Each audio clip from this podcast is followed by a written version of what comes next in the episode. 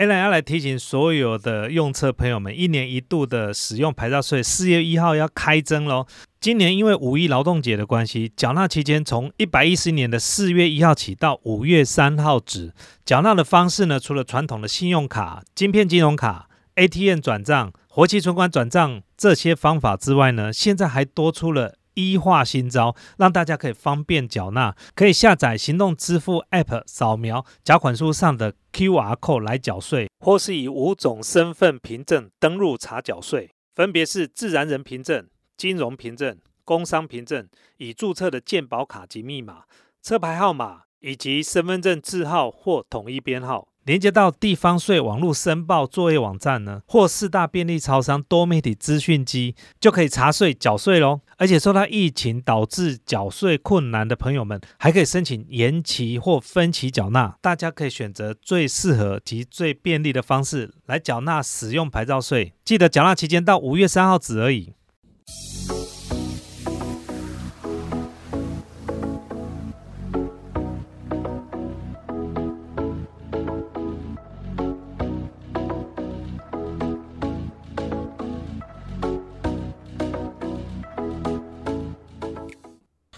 嗨 m a s Game 的朋友们，大家好！哎，好久不见了，我们很久没有在这个主频道呢，啊，跟大家用 Podcast 录这个声音跟影像的方式跟大家呈现了。那各位朋友，这个不用担心，呃，在 YouTube 上的朋友也不用担心啊。你现在看到了这个画面呢，啊，就是我们今天所录的。那 Alan 呢，也在线上陪着大家呢，正在看这支影片，所以呢，你的。留言啊，你的回复啊，我马上都可以看得到。然后我在底下留言。好，那我们节目开始。今天呢，一样是一如往常，我们一样录这个 podcast 的节目。我们在每个礼拜三呢，在 podcast 都会有我们一集啊所最新录制的内容上传。那也非常感谢各位朋友们的支持。我们虽然 podcast 的名次呢啊没有在非常前面，但是呢，始终有一群非常。这个热衷而且非常忠实的粉丝朋友，我上次有一集，因为录完之后没有存档成功啊，才一个礼拜没有上传了，也就开始有粉丝朋友在问说：“哎，那影片怎么突然没有啦？”我就开始知道说：“哎，哎，真的有忠实的粉丝在等了。”因为为什么？因为 Podcast 呢，跟我们一般影片不太一样。很多朋友上班的时候呢，现在很少人听收音机啊，现在大家都都听这个 Podcast，因为 Podcast 呢可以快转，可以暂停。所以呢，它比较能够有一种呃，你可以自己控制你自己看到哪个地方或听到哪个地方，就像一套影片一样。而且开车通常上下班一开车以台北市，像我开高速公路最少就要一个小时，每天来回一个多小时路程。如果有一集一个小时的 podcast 节目可以陪伴的，那我觉得真的是蛮不错的。对，那所以呢，今天呢，呃，开始我们来跟大家分享最近这几天 A 人在忙什么东西啊？这几天第一件事情。就是搬家，我相信呢，各位应该在 YouTube 影片上面有看到 Alan 的搬家的两支的最新的影片。那第一次我们去找的那几个地方呢，其实并没有很满意，也不是因为价钱的问题，最主要是因为空间格局的问题。那其实我们一直很用心要找这台北。那我白天也很忙，那我这一次呢，大部分找办公室呢都是同事们帮忙，我让他们下午的时间可以做捷运啊。然后去看看这些物件，不动产称之为物件啊。哦，就比如说要卖的房子或要租的房子，就称之为物件。那他们都去帮我看看完之后筛选，再给我决定。那所以我再去看。那各位都知道，我在决定一些东西其实很快啊。我之前跟他分享过，我人生中买的第一个房子，我进去看十分钟，出来就说我要钱了。我人生中第一次要买的车子，也是看完之后当天就定了。我几乎不太考虑一些，也不是因为钱的问题，就是我觉得时间很可贵。那早买早享受，晚买享折扣，大概就是这样。所以呢，我呃第二次呢，呃同事带我去看，然后我去的时候，我就把印章啊、印泥啊什么都带着去，意思就是表明我就是看完我喜欢，马上就要签约了。哦，然后签完约，呃呃，这次呢比较有趣的是，签约整个过程之中还有一个叫公证人。那各位可能没有听过什么叫公证人？公证人他是一个法院认可的一个呃一个中间的呃公证机关啊，他并不是律师。好，那这细节呢，有机会呢，如果查到更详细的明细，到时候有机会我再跟大家分享。好，然后反正呢，公证的内容就是在证明，就是中间所发生的整个过程是由公证人在旁边看过的，好，这称之为公证的整个过程。那公证的价格呢，也会因为你的房租的金额不一样有所不一样。这个其实是我觉得比较，嗯，这种感觉好像过路费啦，就是怎么说呢？就是一般来讲，就是你你不管房屋金额的。价格是多少？我们应该做的事情都是一模一样的，不会因为今天租的是六千块套房或者六万块的豪宅，整个公证内容就不一样。其实都是一样的。那合约数的页数也是一样，那为什么价格会不一样？为什么会租金越贵价格不一样？好，这部分可能每个人的见解不一样，但是我觉得我个人是不太认同这样的一件事情，因为一样的事情，但是不同的价格。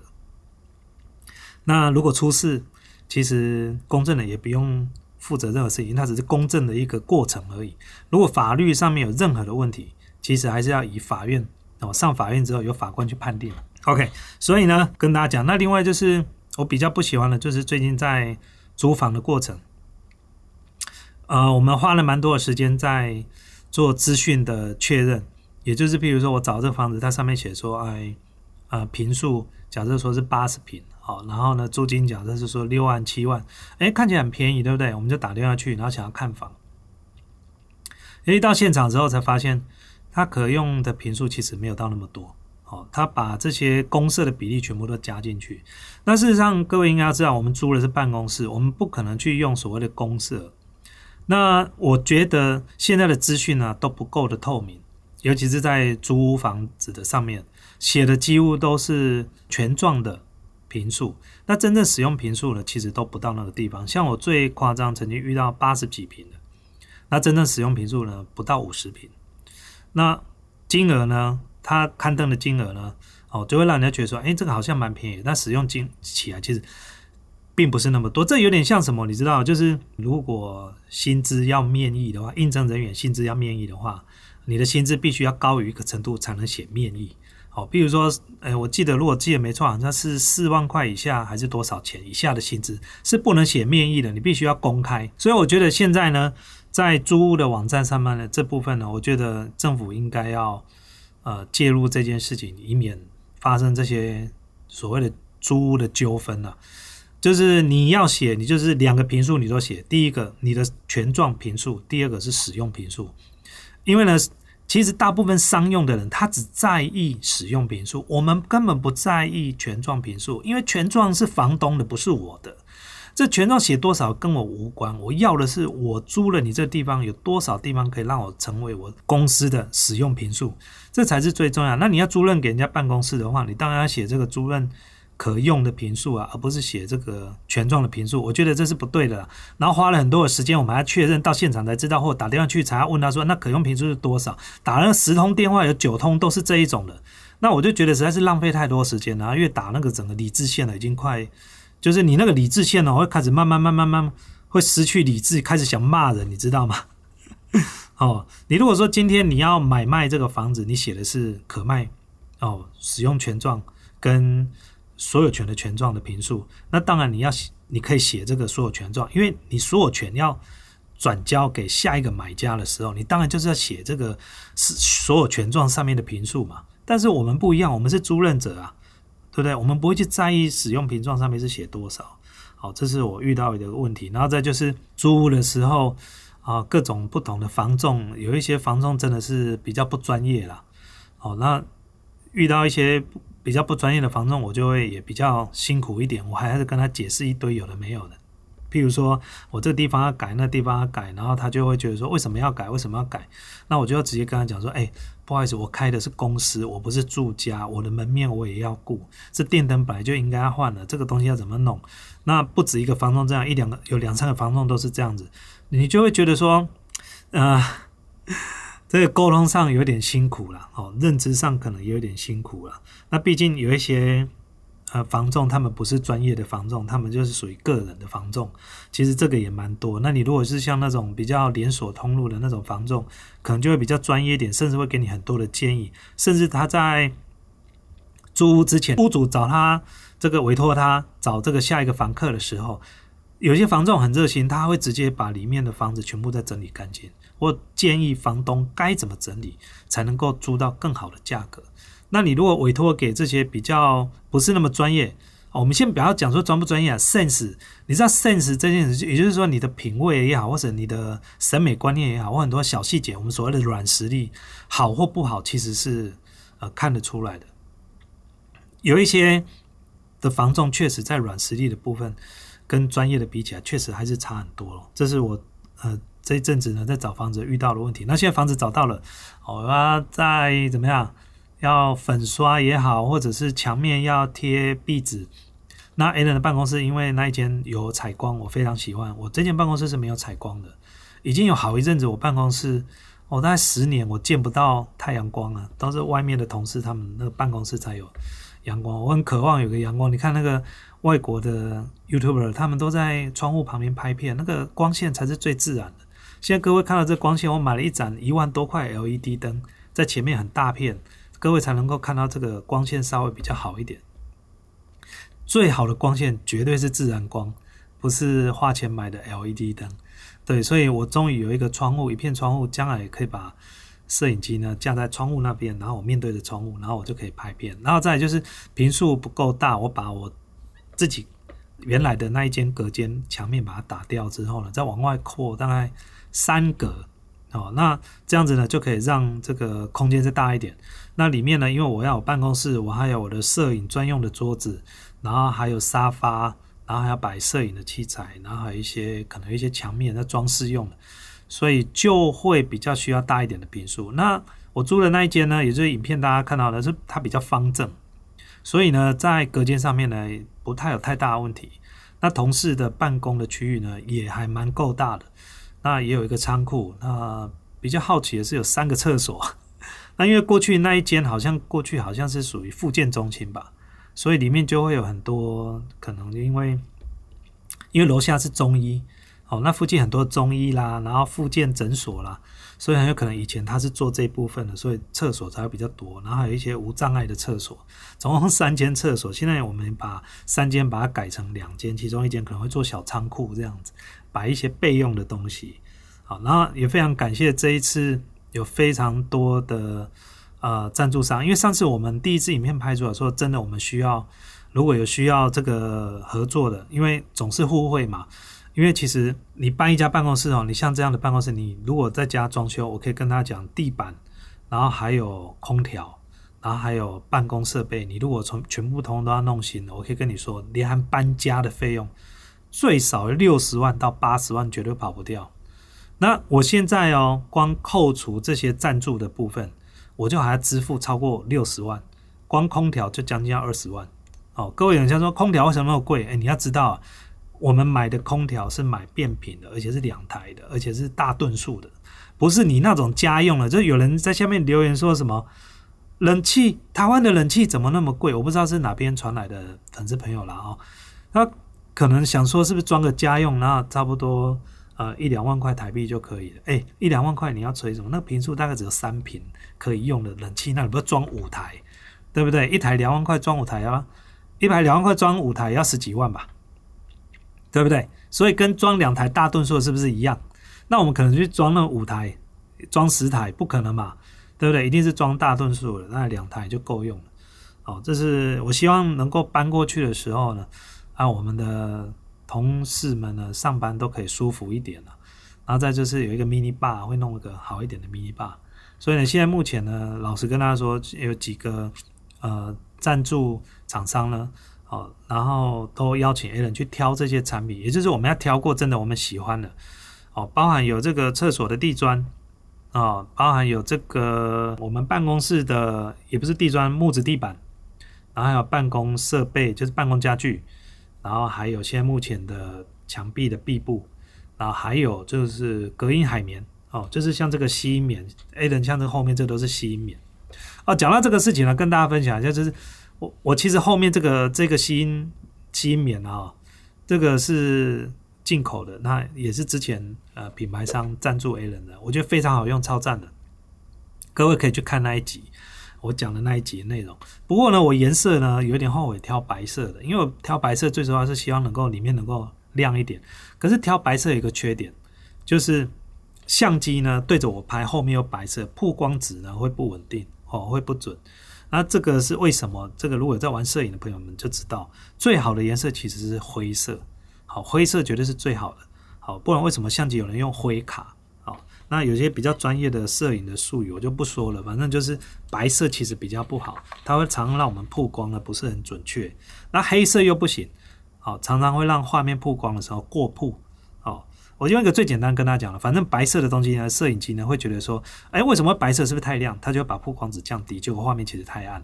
如果后面的整片都是黑色呢，他以为呢是光线不够亮，事实上是有光线，只是那面墙是黑色。他觉得呢这个画面呢要再补光，然后结果里面的人物呢就过曝。OK，好，这样应该大家听得懂了哈。好，那另外一件事情呢，Alan 最近呢开始在准备录影的东西。那台湾现在非常流行露营，也应该跟疫情有关系，因为出不了国了。那其实坦白跟他讲，Alan 在二十岁的时候呢，就非常喜欢 outdoor 的东西。我记得我跟他分享过，我年轻时候那时候办下来第一张卡是中国信托的信用卡，那额度是五万块而已。那时候我也没工作嘛，所以呢，我办下来第一张卡五万块，我就在某一家店呢，直接就把卡刷爆了，那五万块全部买露营的东西。那时候非常非常向往露营。那时候我在当兵的时候，那时候我在部队里面，如果没事的时候，我会看两种杂志，一本是电脑的杂志，另外一本是户外凹豆的杂志。那那时候在台湾，其实露营啊这个东西哈还不成一个所谓的流行或气候，所以那时候我们要看这一类的杂志，都要买日文杂志。那日文杂志有一本非常有名，叫《三只溪谷》。各位如果有像 Alan。这个年纪，或那时候也有在看录影的东西，你听到我讲三只溪谷，你就知道我不是最近才在啊研究露营这东西。我在二十岁的时候就买了非常多的三只溪谷的杂志，那一本杂志要三百多块钱。那时候当兵的收入也很低啊，哇，那杂志日文杂志一本要三四百块，真的是算蛮贵的。那另外还会再买一本杂志叫《台湾百月》哦，那。因为那时候我就非常向往，就是如果说有机会，我就可以去户外。那所以呢，那时候我买了不少登山用品，炊事帐，然后帐篷。上次呢，呃，我们拍一集 Defender 在纳山纳谷的那支影片里面，我不是试搭了一个二十几年前买的帐篷，二十七年前。那那个帐篷呢，那时候当时买了一万多块钱，那时候特价买。好，那时候本来原价不止一万多，哦，将近快两万吧。那一款呢，它只有一根银柱就可以把它撑起来。最主要的是它体积小，重量轻。那现在材质都做得更轻了。肯定要想想，二十七年前一根银柱要撑起一个两人的帐篷。那它这个帐篷是什么帐篷？就是宫顶帐，专门给这个登山在用的。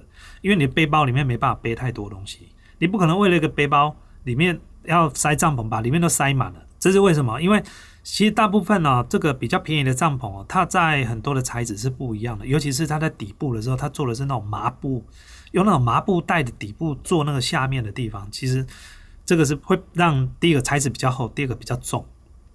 哦，你的整个背包啊，哈，光塞帐篷就要塞三四公斤了。啊，我那一顶帐篷只有一点多公斤，我记得没错是一点二九公斤啊，非常轻。那日本呢，其实 North Face 呢，我记得上次有看过五百九十公克更轻的单人帐。那时候我本来想买，可是很贵，可是后来没买，有点后悔。我现在去网络上面找，几乎找不到这个单人帐，我那很想要再买。那其实我非常向往那种一个人的露营啊，就是非常自在、非常自由。通常梦想跟现实是两回事，不是有没有时间的问题，而是真的到深山里面一个人露营的时候，真的你会怕哦，真的会怕。所以呢，我现在买的东西呢，还是朝一人买，但是出发的时候应该是会找朋友或跟家人，或者是如果说有哪些 YouTuber 他很想要拍一个人的露营，但是呢。不敢一个人去啊，也许你可以跟我约一下哦，不管我们认不认识，也许我们都可以聊一下，我们一起约约，我们去 fit，我们拍一集都可以，哦，非常欢迎。好，那所以呢，我最近买了新的气化灯，新的这个瓦斯炉啊，还有一些灯具，然后还有一些炊事帐，我又买一个新的炊事帐啊，这炊事帐是属于一半的炊事帐，那我还带了一个二十七年前买的飞狼的炊事帐。那一顶炊事帐那时候也买六千多块钱，但是呢，买的时候它是没有附那个银柱的。哦，炊事帐要两根银柱，那两那时候我买的时候就没有付那个银柱，那是要另外买的。然后我只搭过一次在武林农场，那那一次最好有趣的是，我们那时候在搭露营的东西之后，我跟一个好朋友一起去搭，我们总共四个人去。我们搭的东西全部都是飞狼的产品。那你要知道，二十几年前飞狼这个品牌就像现在的 North Face 一样这么的红那时候都是德国制的，那时候整个搭起来，别人都在用犀牛的啦，哈。各位现在几乎看不到犀牛品牌的，然后还有看一些比其他的品牌，可能那时候 North Face 你在台湾看到都是要买进口的，台湾那时候没有，我记得如果没错都没有进口商，那也没有所谓的 Coleman 的 Coleman 那时候在台湾的代理商哦。他只有做炉具比较多哦，就是气化炉啦、瓦斯炉啦、瓦斯灯啊、气化灯这类东西。好，那现在呢，你会看到东西品相都越来越多，然后科技越来越发达，材质也越来越多元化，那所以做出来东西越轻，体积越小，但是是不是耐用，我就不知道了。像以前我们二十几年前买的这些东西都非常非常的耐用，到现在都是绝对没问题的。所以呢，我那二十几岁的时候非常向往的我。中间真的花太多时间，我说真的，在打拼事业跟自己的工作，所以几乎没有太多的时间可以去玩乐。我几乎从二十七岁到三十七岁之间，这十年其实是最辛苦的一段时间。二十七岁创业之后，到三十七岁这一个历程，三十七呢到四十七，就是现在四十七岁，又到一个历程。我差不多从四十二开始呢，就知道工作归中。工作，但是我的休闲还是很重要，所以大概从四十二岁的时候开始就很注重自己的休闲，而该休息的时候就休息，我就不太会，因为至至少也应该是事业稍微比较稳定了，有一点小小的基础，所以比较敢放手，不然现在哪敢去说我现在要去露营？对啊，我现在很想要去做一件事情，挑战一百天，我挑不是啊，应该是我从挑战一百，我最近想要做一个挑战一百的系列，所以挑战一百是哦，比如说连一百天哦。在山上，哦，一百个小时做什么，或一百什么，或一百什么，几乎都是一百，哦，全部都是挑战一百。刚刚突然电话来，我大儿子打电话来，因为他现在呢在大二，然后呢他现在准备做一些城市设计的家教，那所以呢现在遇到一个问题，他如果写城市教人家，人家付学费，那学费该怎么付？那刚有提到说要用 lie，。那但是因为他未满二十岁，所以 lie Pay 呢他还不能用，必须要他的父母亲哦，我跟我太太的 Line Pay 账号呢上面可能要做一些设定，他就可以用他的 Line Pay 呢哦去做收款了，应该是说当保人的意思啦，我觉得应该是这样子啊，所以呢回去呢再跟他研究一下。我儿子呢这个可顺带一提一下，我儿子哈他现在大二，他跟我们。这父母亲有聊过学业的事情，他说他在大学学的有点辛苦，他现在在学校里面学到的东西都不是他想要学的，他最想学的就是写城市这部分。他既然念职工了，他就想要把城市呢学到最顶尖、最 top，就是他希望能把所有时间投入在这个地方。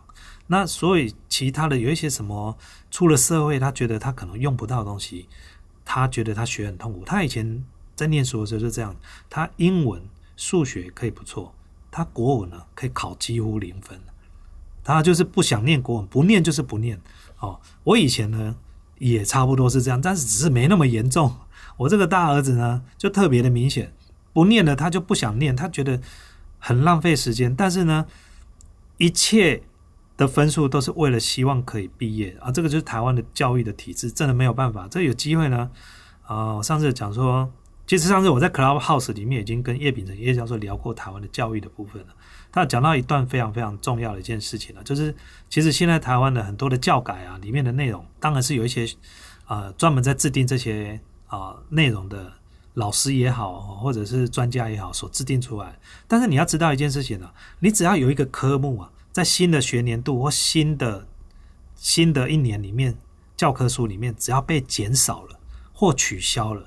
你知道有多少的老师，他上课的堂数会减少，甚至会失业吗？所以就会产生一种拉锯战，就是说不行啊，英文要多一点，不行，数学要多一点，这边说国文要多一点，这边说体育课要多一点，哦，这边说什么啊什么要多一点，那边说要多，每个大家都多一点。学生上课就只有这几个小时，哪有什么东西都多一点？但重点是什么？出了社会之后会用也才这几课，你说那个要多一点，这个要多一点，啊，这个就是台湾的教育，台湾的教育就是这样子，什么通通都给你，以后用不到。以后再说，我反正你来学校，我就全部都教给你。哦，你不管将来出社会用不用得到，哦，我全部通通都塞给你。哦，就好像你进来到学校，本来什么都不懂，然后全身装备都是空的，然后呢，你出去的时候全身装的满满的，出去之后才发现这个你用不到，扔掉；这个东西用不到，扔掉；这个东西用不到，扔掉。但你要知道一件事情呢，你这些装备啊装在身上的时候，你是花了多少心血才把这些东西装到你身上来的？结果出去之后发现这个东西不能用，扔掉，这就身上所有的东西只剩下十趴、十五趴可以用，那剩下空的地方就发现该学的东西没学到，出去外面了再重学。所以我跟我的大儿子讲说。你还是要想办法把学科低空掠过都没关系，你就是要过关，因为没办法，你出社会，你光大学毕业这个文凭就是很重要了。先大学毕业，第二件事情就是你在高二下学期或高三的时候就开始一定要赶快攻读。我说跟他讲说，爸爸希望你能够赶快越早了解这个社会，越快越好。哦，别人是父母亲，可能请他的儿子或女儿专心的把大学毕业整个书念好就好，其他东西你不要担心。出了社会再找工作，没有。我对我的儿子说，你现在就开始要别人找，哦，踏入这个社会去了解现在这个社会。比如说你喜欢城市，那你就去研究软体公司里面写的是什么城市。如果必要的时候，薪水低都没关系，只要愿意给我们去实习，就是非常棒的一件事情。你只要进去里面学习，你就发现里面有好多东西啊，是你没学到的。甚至你会发现有些东西学校正在教的，所以你要更用心去学它。哦，这个是我给小孩子教育的态度，就是爸爸没办法跟你讲说哪些东西出社会能不能用得到，但是没有关系，你可不可以在半工半读的时候呢，赶快一边上课一边了解现在的社会需要什么东西？哦，赶快去学习，赶快去了解。你像我以前书念的不好，我高三的时候我就，呃，应该是说我高二下学期，其实我就开始，呃，有点半工半读。那时候在餐厅打工。高三的时候，因为念的夜校嘛，那我就全部呢，整个三年级都在打工，我都在电脑公司上班，所以我在里面学到东西，跟学校所学那是天跟地的差别。你看嘛，一个学生是念资讯的，啊，学什么组合语言啊，学什么一些有的没有的。然后电子学啦，结果到电脑公司里面，我两个月学到的东西是学校里面一整年我学不到的东西。对，所以我那时候虽然说你说丙级技术是很简单的，可你知道丙级技术是考几乎快满分嘞。对啊，我人家是那种日校生，日校生也来考这个技术室，我是一个呃，另外因为我考了两个技术室，我考了两个，一个是电子学丙级技术室，一个是电脑。的丙级技术室，我是当兵的时候自己自愿再报名再去考一个新的，因为是怕以后不知道退伍用不用得上，反正考嘛，反正就去考就对了嘛。那我考丙级技术室的时候，那时候因为我在电脑公司上过班啊，对啊，所以进去里面每个都都懂啊。那个哈，你知道吗？尤其是数科哦，不是学科哦，数科哦，那个实际操作电脑组装的部分，那二十几年前，快三十年前。各位要先了解一件事情，现在叫你组装一台电脑，你可能一点都觉得不困难，对不对？但你要想想看啊，我是几年前，将近三十年前的事情。三十年，你知道三十年前不是每个人家里有电脑就算了，还不是每个人会拆电脑，连螺丝都没拆过。那时候我们就要学组装，然后呢，装上软碟机，装上硬碟机，排线，然后还有什么？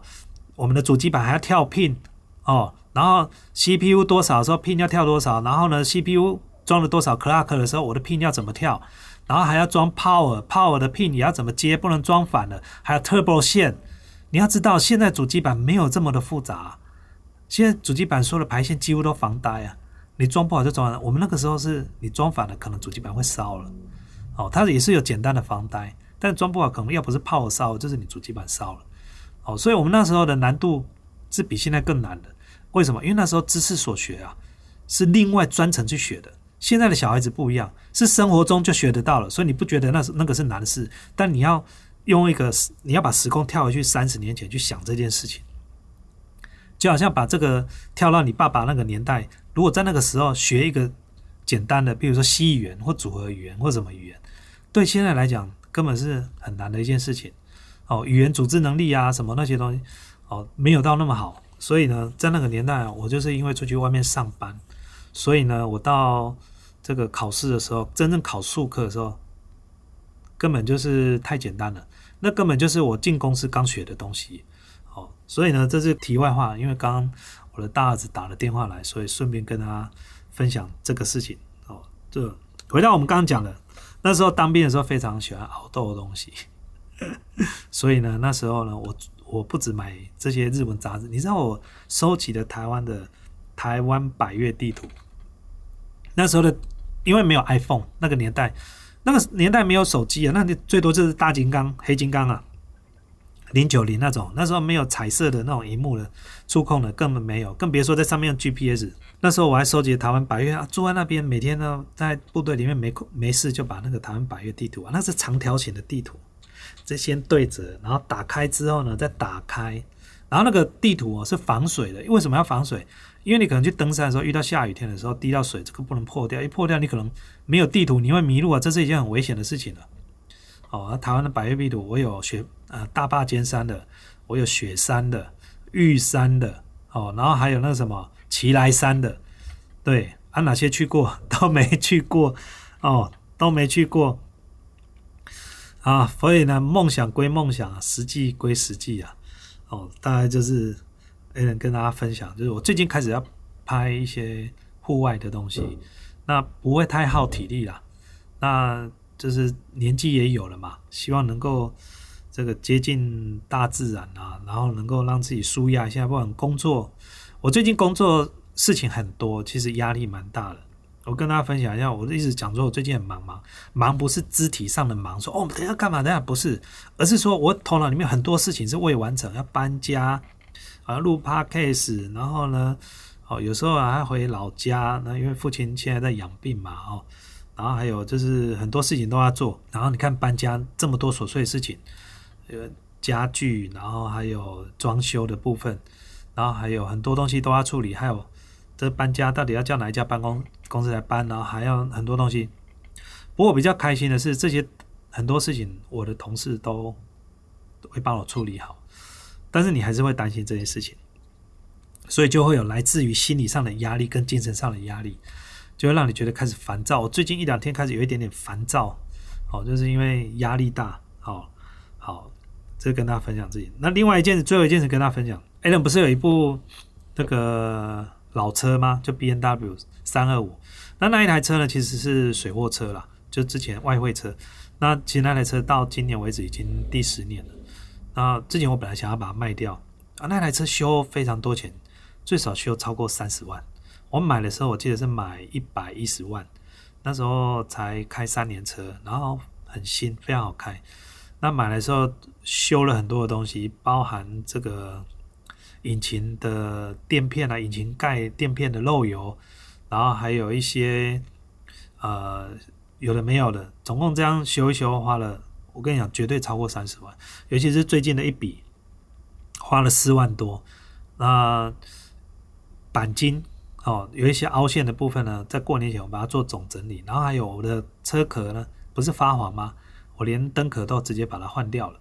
那还有一些车子里面有一些把手氧化了，我全部都把它换掉了。那汽车音响那个面板那个地方，还有冷气的那个地方呢，那个也通通都要换。所以呢，花了不少钱。最后一次呢。最大笔就是四万多块钱，那尤其这个车已经十年了啊，十年车啊，那就要开始一年要两次的检验。那我要提醒大家，像那个验车啊，像五到十年车啊，一年要验一次；十年以上的车，一年要验两次，也就是半年要验一次，就会比较麻烦了。不过我觉得这样是好的啦，因为你常看到高速公路上面抛锚了，很多都是老车，造成交通阻塞。这是一件非常不好的事情，所以验车是非常重要的一件事情。那这个有一点，呃，算是设一个呃门槛啊，让你自己决定要不要继续保留这个老车。因为呢，光呃检验就会让你很烦。那虽然检验现在很简单，到很多的委外的检验的地方就可以验车了，但验完车你可能要花那个钱，花那个钱，然后就就很多东西你要补了。好，然后再就是，如果你牌照税没有缴，有一些税金没有缴，啊，你也没有办法完成验车哦。这监理所那边都有连线。好，那讲到这个这个牌照税的这个部分呢，A 人也要跟大家分享，这个现在缴牌照税呢，其实非常非常简单。好，那就像这个，像刚刚讲，如果你在验车之前呢，很多东西你都要做完之后，验车才能够做一个完整的这个验车啊，包含税该缴的罚单也通通都要缴哦，好不好？那所以呢，有一个牌照税最重要的宣导呢，A 人要今天再来跟大家分享啊，终于可以。呃，做一些这种交通上的宣导，这也是非常开心的事情。所以呢，以下呢就请大家仔细看一下，现在缴牌照税真的比以前太方便太多了。A 兰要来提醒所有的用车朋友们，一年一度的使用牌照税，四月一号要开征喽。今年因为五一劳动节的关系，缴纳期间从一百一十年的四月一号起到五月三号止，缴纳的方式呢，除了传统的信用卡、晶片金融卡、ATM 转账。活期存款转账这些方法之外呢，现在还多出了一化新招，让大家可以方便缴纳。可以下载行动支付 App，扫描缴款书上的 QR code 来缴税，或是以五种身份凭证登录查缴税，分别是自然人凭证、金融凭证、工商凭证、已注册的健保卡及密码、车牌号码以及身份证字号或统一编号。连接到地方税网络申报作业网站呢，或四大便利超商多媒体资讯机，就可以查税缴税喽。而且受到疫情导致缴税困难的朋友们，还可以申请延期或分期缴纳。大家可以选择最适合及最便利的方式来缴纳使用牌照税。记得缴纳期间到五月三号止而已。好，那今天的节目呢，就到这个地方啦。先希望大家呢，呃，会喜欢今天的节目。那如果大家有什么样的意见呢，欢迎写在下面给我们留言，好不好？Podcast 朋友也好，YouTube 朋友们，来给给我们一些评价，给我们一些留言。那还有另外一件事情，就是 Alan 现在的副频道呢，有一系列的商业通识，哦，把二十几年的经商的这些经验啊，哦，用成一集一集的方式呢，有系统的方式。哦，要跟大家分享啊！过去呢都是想到什么就讲什么，我觉得实在蛮没有系统的。我现在把它做成一系列的商业同事，可能会几十集。那各位呢，如果你有希望 a l n 可以讲哪一部分的主题，那可以在写在下面留言。那我有机会呢，就可以为你拍成一集，好不好？那我们今天节目到这地方啦，各位谢谢 Podcast 的朋友、YouTube 朋友，我们下次见了，拜拜。